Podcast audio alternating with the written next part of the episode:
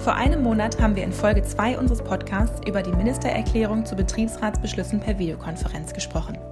Dr. Frank Lorenz hat uns dazu Fragen beantwortet und erläutert, was die Konsequenzen für die betrieblichen Interessenvertretungen sind und welche zusätzlichen Absicherungsformen empfohlen werden. Nun gibt es zu diesem Thema eine Änderung im Betriebsverfassungsgesetz, die für Klarheit sorgt. Wir fragen deshalb nochmal bei unserem Experten Dr. Frank Lorenz nach, was diese Änderungen für Folgen haben. Ich freue mich, dass Dr. Frank Lorenz aus der Kanzlei für Arbeitsrecht Silberberger Lorenz Tovara sich erneut bereit erklärt hat, uns Fragen zu den gesetzlichen Änderungen zu beantworten.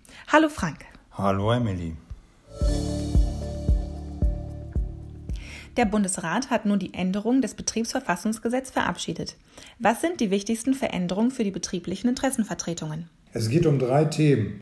Erstens um Sitzungen des Betriebsrats, des Gesamtbetriebsrats, des Konzernbetriebsrats und der entsprechenden Jugend- und Auszubildendenvertretungen.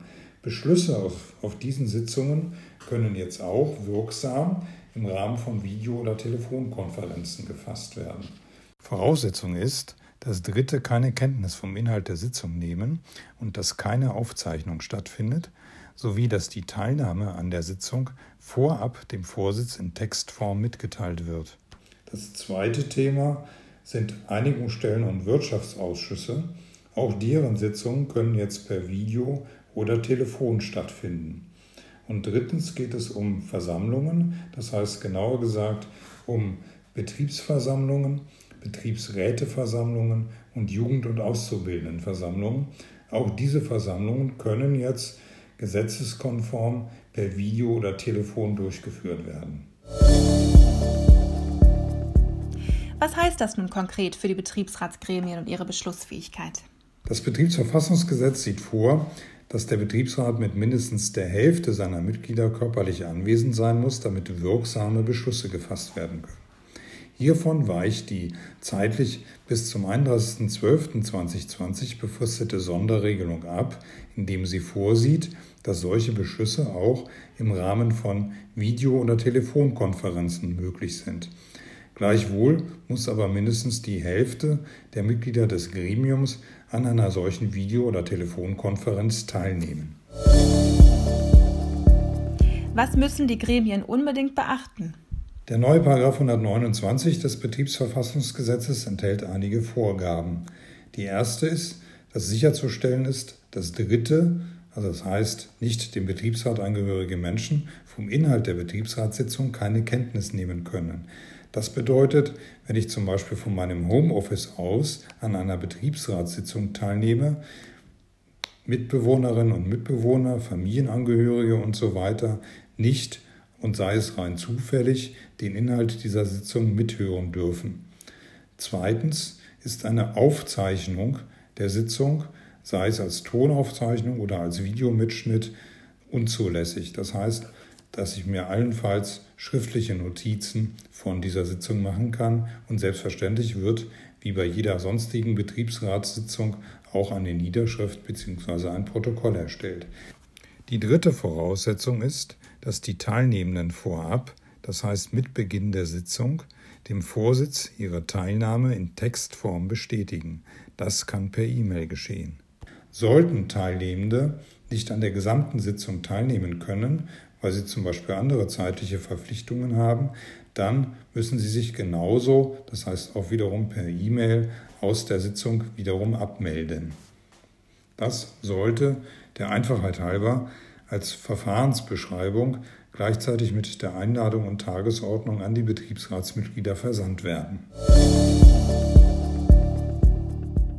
Natürlich bleiben die bekannten Formvorschriften wie die rechtzeitige Versendung von Einladung und Tagesordnung erhalten. Die Möglichkeit, Sitzungen per Video oder Telefon durchzuführen, gilt jetzt ja auch für Wirtschaftsausschüsse und für Einigungsstellen.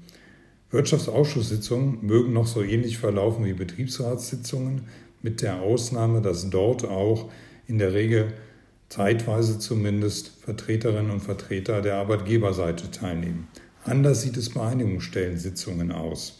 Dort kommt es häufig zu internen Beratungen der jeweiligen Beisitzerinnen und Beisitzer auf der Betriebsrats- bzw. auf der Arbeitgeberseite oder interne Absprachen zwischen dem Einigungsstellenvorsitz und den jeweiligen Beisitzerinnen und Beisitzern auf der einen Seite. Daher empfiehlt es sich in solchen Fällen, virtuelle Räume in mehrfacher Anzahl zu schaffen, in denen sich die jeweiligen Gruppen dann zurückziehen können, um entsprechende Absprachen auch zu ermöglichen. Es sollte auch neben dem Video- oder Telefonkanal ein zusätzlicher Kommunikationskanal hergestellt sein, damit man zum Beispiel sich gegenseitig signalisieren kann, wenn man eine Unterbrechung möchte. Neu ist jetzt auch, dass für diesen befristeten Zeitraum bis zum 31.12.2020 nun Betriebsversammlungen, Versammlungen von Betriebsräten und Jugend- und Auszubildendenversammlungen mit sogenannten audiovisuellen Einrichtungen durchgeführt werden können. Hierbei ist Voraussetzung nach dem Gesetz, dass nur teilnahmeberechtigte Personen vom Inhalt dieser Versammlung Kenntnis nehmen können. Das ist zum Beispiel dadurch sicherzustellen, dass man Zutritt zu einer solchen virtuellen Versammlung nur mit einem Passwort hat und sich auch zu Beginn der Versammlung oder zu Beginn der Teilnahme an der Versammlung mit einer E-Mail beispielsweise beim Versammlungsleiter, sprich in dem Fall in der Regel dem Vorsitz des Betriebsrates bzw. der Jugend- und Auszubildendenvertretung anmeldet.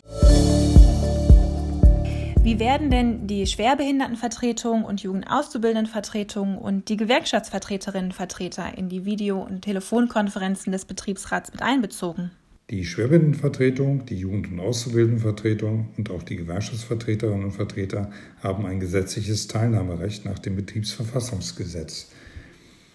Das heißt, sie werden im Vorfeld mit Einladung und Tagesordnung versehen und können dann entscheiden, ob sie an einer solchen Betriebsratssitzung teilnehmen möchten. Wenn Sie das tun, gelten für Sie die gleichen Vorgaben wie für die Betriebsratsmitglieder. Das heißt, wenn Sie zum Beispiel vom Homeoffice aus an einer Betriebsratssitzung teilnehmen, müssen auch Sie darauf achten, dass keine Dritten, das heißt andere Personen, vom Inhalt dieser Sitzung Kenntnis nehmen können. Auch dürfen Sie natürlich die Inhalte dieser Sitzung nicht per Video oder Telefonie aufzeichnen. Welche Gefahren siehst du mit Blick auf die Änderungen des Betriebsverfassungsgesetzes? Es hat ja im Vorfeld dieser Gesetzesergänzung viele Diskussionen gegeben.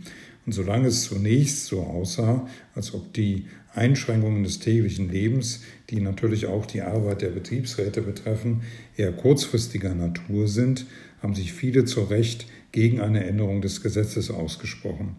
Die sogenannte Ministererklärung von Bundesarbeitsminister Hubertus Heil vom 23. März 2020 war ja auch keine Gesetzesänderung. Sie hat allerdings für insgesamt viel Verwirrung gesorgt, weil Betriebsräte jetzt nicht mehr wussten, ob nun diese Ministererklärung oder das nach wie vor bestehende Betriebsverfassungsgesetz jetzt die rechtliche Richtschnur ihres Handelns sind. Deswegen ist es zunächst zu begrüßen, dass zeitlich befristet bis zum 31.12.2020 zusätzlich die Option besteht, Betriebsratssitzungen jetzt als Video- oder Telefonkonferenz durchzuführen. Es handelt sich nicht um das Regelverfahren einer Betriebsratssitzung. Das ist auch nochmal durch diese Gesetzesänderung klargestellt. Es ist nur eine zusätzliche Option für den Fall, dass es aus gesundheitlichen Gründen und organisatorischen Gründen nicht möglich ist, eine Betriebsratssitzung mit der notwendigen Mehrheit, das heißt der Hälfte der Betriebsratsmitglieder, in Präsenzform durchzuführen. Wichtig ist auch, dass eine andere Änderung, die diskutiert worden ist, nicht in das Gesetz aufgenommen wurde, nämlich die Beschlussfassung im Umlaufverfahren. Das hatten einige Arbeitgebervertreter gefordert. Eine solche Beschlussfassung im Umlaufverfahren schließt aber die notwendige demokratische Diskussion der Betriebsratsthemen auf der Sitzung aus. Daher ist die Konzentration auf Video oder Telefon als Ergänzung zu einer Präsenzsitzung zu begrüßen. So wie auch zu begrüßen ist, dass diese Option zeitlich befristet ist bis zum 31.12.2020 und keine Dauerlösung darstellt. Nach wie vor haben Betriebsratsmitglieder das Recht und auch die gesetzliche Pflicht, zu Präsenzsitzungen anzureisen, wenn ihnen das organisatorisch und gesundheitlich möglich ist. Und wie sieht es mit dem Datenschutz aus? Sowohl der Datenschutz als auch die Geheimhaltungsverpflichtung nach 79 Betriebsverfassungsgesetz stellen Betriebsratsmitglieder bei der Teilnahme an Video- oder Telefonsitzungen durchaus vor Herausforderungen. So müssen sie verhindern, dass zum Beispiel Mitbewohnerinnen und Mitbewohner Kenntnis vom Inhalt der Sitzung haben. Das können Betriebsratsmitglieder nicht in allen Wohnsituationen gewährleisten. Ist es einem Betriebsratsmitglied nicht möglich, die Kenntnisnahme von externen, das heißt nicht Mitgliedern des Betriebsrats, während der Sitzung auszuschließen, liegt eine Verhinderung im Sinne des Betriebsverfassungsgesetzes vor und für dieses Betriebsratsmitglied muss ein Ersatzmitglied geladen werden.